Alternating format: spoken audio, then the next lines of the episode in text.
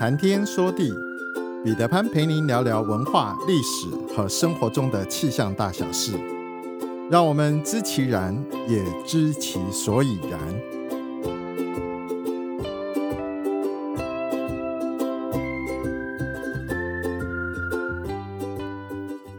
谈天说地，潘大刚空中与您相会。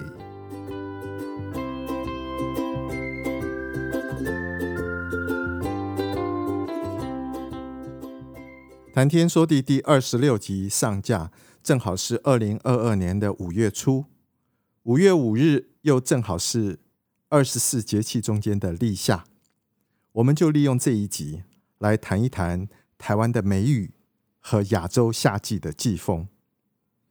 北半球每年冬夏季转换的时候，局部地区最明显的变化就是近地层的风向改变。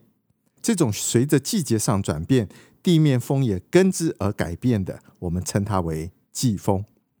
英文叫 monsoon。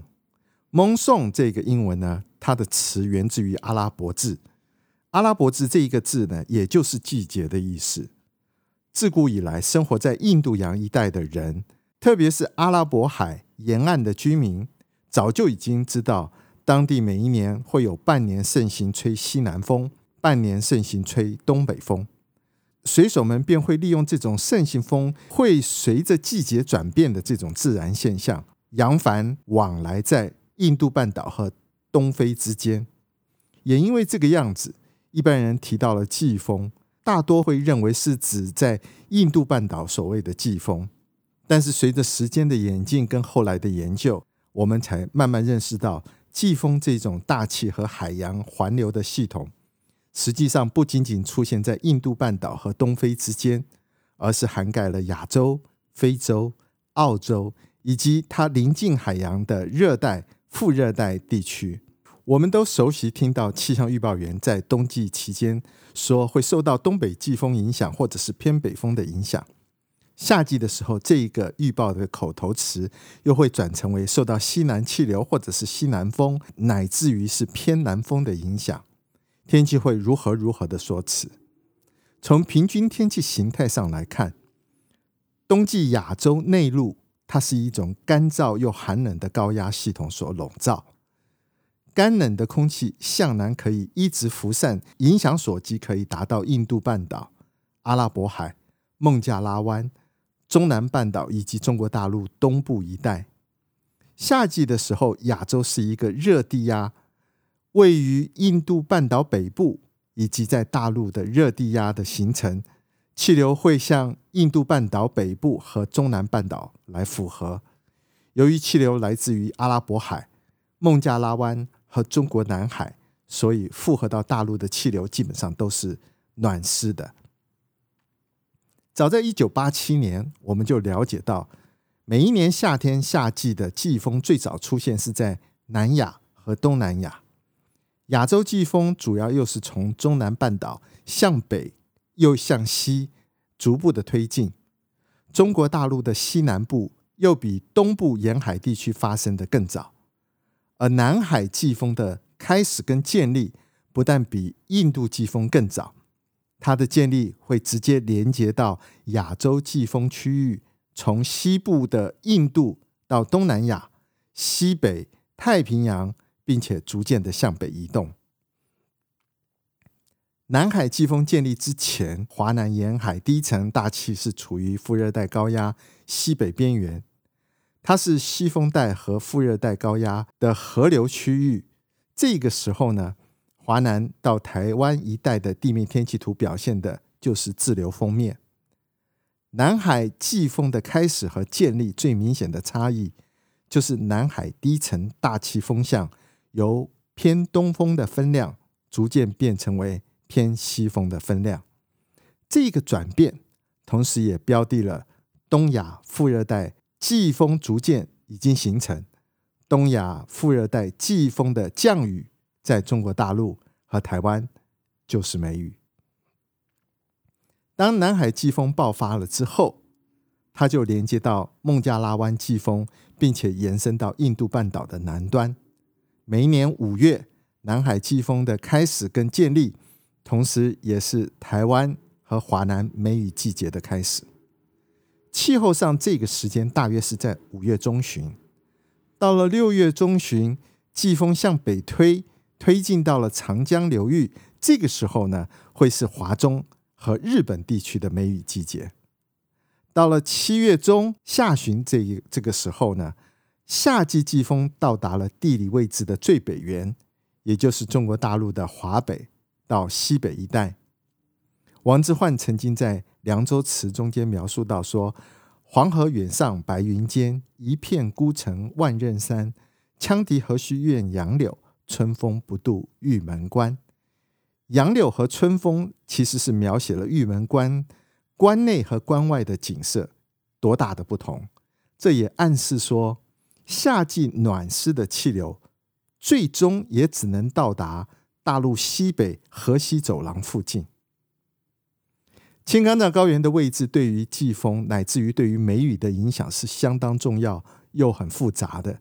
就地理位置和条件来说，它限制了亚洲春季过渡到夏季时季风可以深入到中国大陆西南地区的范围。在结构上，青冈藏高原西侧的地区又为梅雨季中间的锋面提供了很有利的低层大气动力的条件。当来自于中亚阿拉伯海的西风碰到了这一块大块的高耸入云的陆地的时候，机械性的会产生了一个向南的波动。这个波动源源不断的把南海、中南半岛和孟加拉湾的水汽向北输送，支持了梅雨封面上不习止的对流发展条件。所以这也是为什么四川和云南很少有人。说到梅雨这回事儿，宋代贺铸的《青雨案·凌波不过横塘路》中间，他是这样描述的：“凌波不过横塘路，旦暮送，方曾去。景色华年谁与度？月桥花院，锁窗朱户，只有春之处。飞云冉冉横高木，彩笔新题断肠句。”试问闲情都几许？一川烟草满城风絮，梅子黄时雨。其中“一川烟草满城风絮，梅子黄时雨”指的就是梅雨。《本草纲目》中间也记载到说：“梅雨、梅子、梅雨、梅子的梅、梅雨，或可以称作梅雨发霉的霉、梅雨。言其沾衣及物。”皆出现黑霉也，黑霉就是黑色的霉斑点。梅雨是东亚地区独特的天气与气候的现象，主要是发生在台湾、日本和大陆的春末夏初。因为这个时候呢，雨量特别的丰富，而且正好碰到长江中下游一带梅子成熟的季节，因此在大陆称它为梅雨。又因为这个时期的降水呢多，而且又连续，空气又潮湿，物品很容易发霉，因此也被称为发霉的霉梅雨。这个天气系统呢，到了台湾之后呢，它发生的时间和台湾地区的树莓成熟期几乎相吻合，而且它气候的特征以及天气的特征又和长江梅雨、日本梅雨非常类似。因此，在台湾，我们仍然把它叫成为梅雨。华南和台湾的梅雨形成，主要是由南来的西南风和还没有完全北退的东北季风，在华南和台湾一带相遇。由于这两股势力旗鼓相当，因此使得夹在这两股气流中间的锋面系统，就在台湾和华南地区南北徘徊，呈现出滞留的状态。这样滞留锋面，我们称它为梅雨锋面系统。在梅雨锋面影响之下，台湾地区各地都会出现连续性或者是间歇性的下雨。期间若是有更不稳定的大气条件，或许就会夹带着豪雨等级以上的雨量。这种情况统计上大概维持一个月之后，太平洋高压渐渐增强，锋面逐渐向北抬。到达长江流域及日本之间，它就变成了长江的梅雨以及日本的梅雨。从气候统计资料上面看起来，台湾地区的梅雨出现是在五六月之间，一般指的是五月中旬到六月中旬，气候上雨量比较多的这一段时间。事实上，大气环流每一年都有一些差异，因此每一年的梅雨期到来的时间也会有一些差别。宋朝赵思秀曾经描述：“黄梅时节家家雨，青草池塘处处蛙。有约不来过夜半，闲敲棋子落灯花。”曾瑜又说：“梅子黄时日日晴，小溪泛尽却山行。绿阴不减来时路，添得黄鹂四五声。”另外，戴复古也这样写：“乳鸭池塘水浅深，熟梅天气伴晴阴。东园载酒西园醉，摘尽枇杷一树金。”可见梅雨时节也正好是枇杷成熟之时。他们的诗词中间描述出来，长江梅雨的天气是有时晴，有时雨。有时晴又雨，想想徘徊的滞留封面影响之下，这样的天气变化显得一点也不突兀。其实这也是台湾梅雨天气的极佳写照。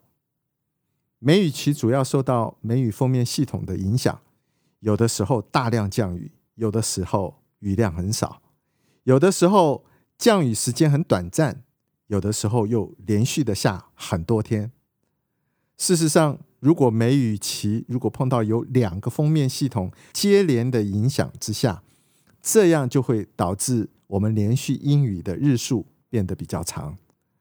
当一道封面过了以后，另一道封面还没有抵达之前，会有几天晴朗的天气，但是持续的时间长久或短暂都不一样。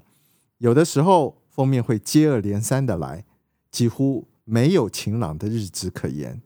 有的时候又相隔甚久，晴朗多日，在每一年的梅雨期之内，我们平均大概有四到五个梅雨封面系统会影响台湾地区。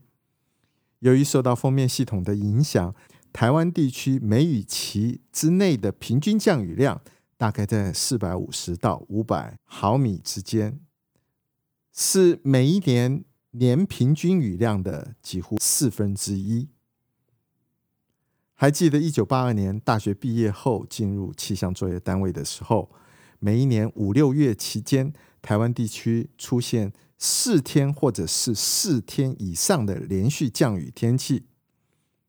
四天的平均日雨量如果超过九毫米的第一天，我们就称它为入梅。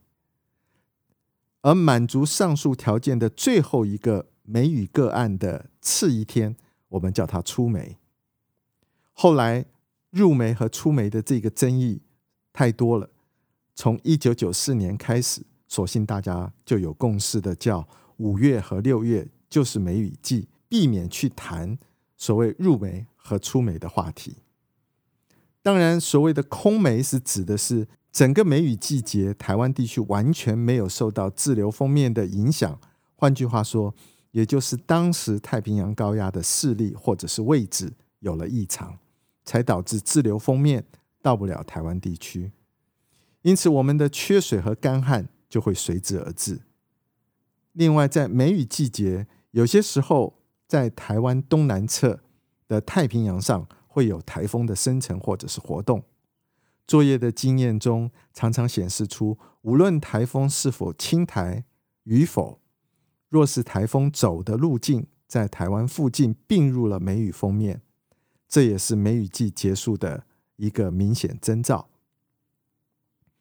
从今天来看，因为气候变迁影响台湾地区降雨强度的标准和以往已经完全不同了。过去的雨日多、雨量小又均匀分布的现象已经有了明显的变化，如今的小雨天数明显减少。短时强降雨的机会开始增加，又急又猛的雨量对于人口密集、土地高度开发的都会区，在防灾上面是一大考验。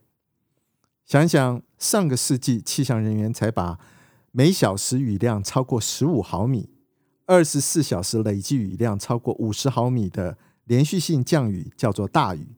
现在，我们把时雨量达到四十毫米，或者是二十四小时累计雨量达到八十毫米以上，才叫做大雨。过去呢，我们每小时雨量超过十五毫米，二十四小时累计雨量超过一百毫米的连续性大雨，我们称它为豪雨。不过现在，我们则是把二十四小时累计雨量达到两百毫米以上，或者是三小时累计雨量达到一百毫米以上的降雨的现象，我们都叫它叫做豪雨。在上个世纪还没有大豪雨及超大豪雨的分类，二零一五年开始雨量分级增加了大豪雨及超大豪雨。二零二零年又为了反映短延时强降雨的致灾性，增列了三小时累计雨量如果达到两百毫米以上的话，我们就把它叫做大豪雨。显然的，未来又急又猛的短时强降雨是我们在科学和防灾中要面对的严峻挑战。台湾地区民生用水的来源主要仰赖每一年的春雨、梅雨、夏季对流降雨，还有台风所带来的雨量。当季节性的雨量不均衡的时候，往往就造成局部地区的干旱。台湾的梅雨季，由于南海夏季季风的开始与建立，使得来自孟加拉湾以及南海的偏南暖湿空气，加强了大气的不稳定度。若是有适当的有利条件配合，伴随着梅雨锋面上的中尺度对流系统发展的既迅速又活跃，随之而来的是降雨出现的又急又猛。可怕的是，这种现象可以周而复始。绵绵不断的重复出现，因此梅雨季节注意每一天的天气预报资讯，并且做好防汛防灾的准备工作。对于梅雨季节豪大雨的减灾，绝对是关键又必要的。苍穹浩瀚，气象万千，月运而风，楚润而雨，见为支柱。谈天说地，与您分享文化、历史和生活中的气象大小事，让天有不测风云不再是借口，让天气不再是行动的阻力，而是生活中的助力。想要知道更多，我们下次再会。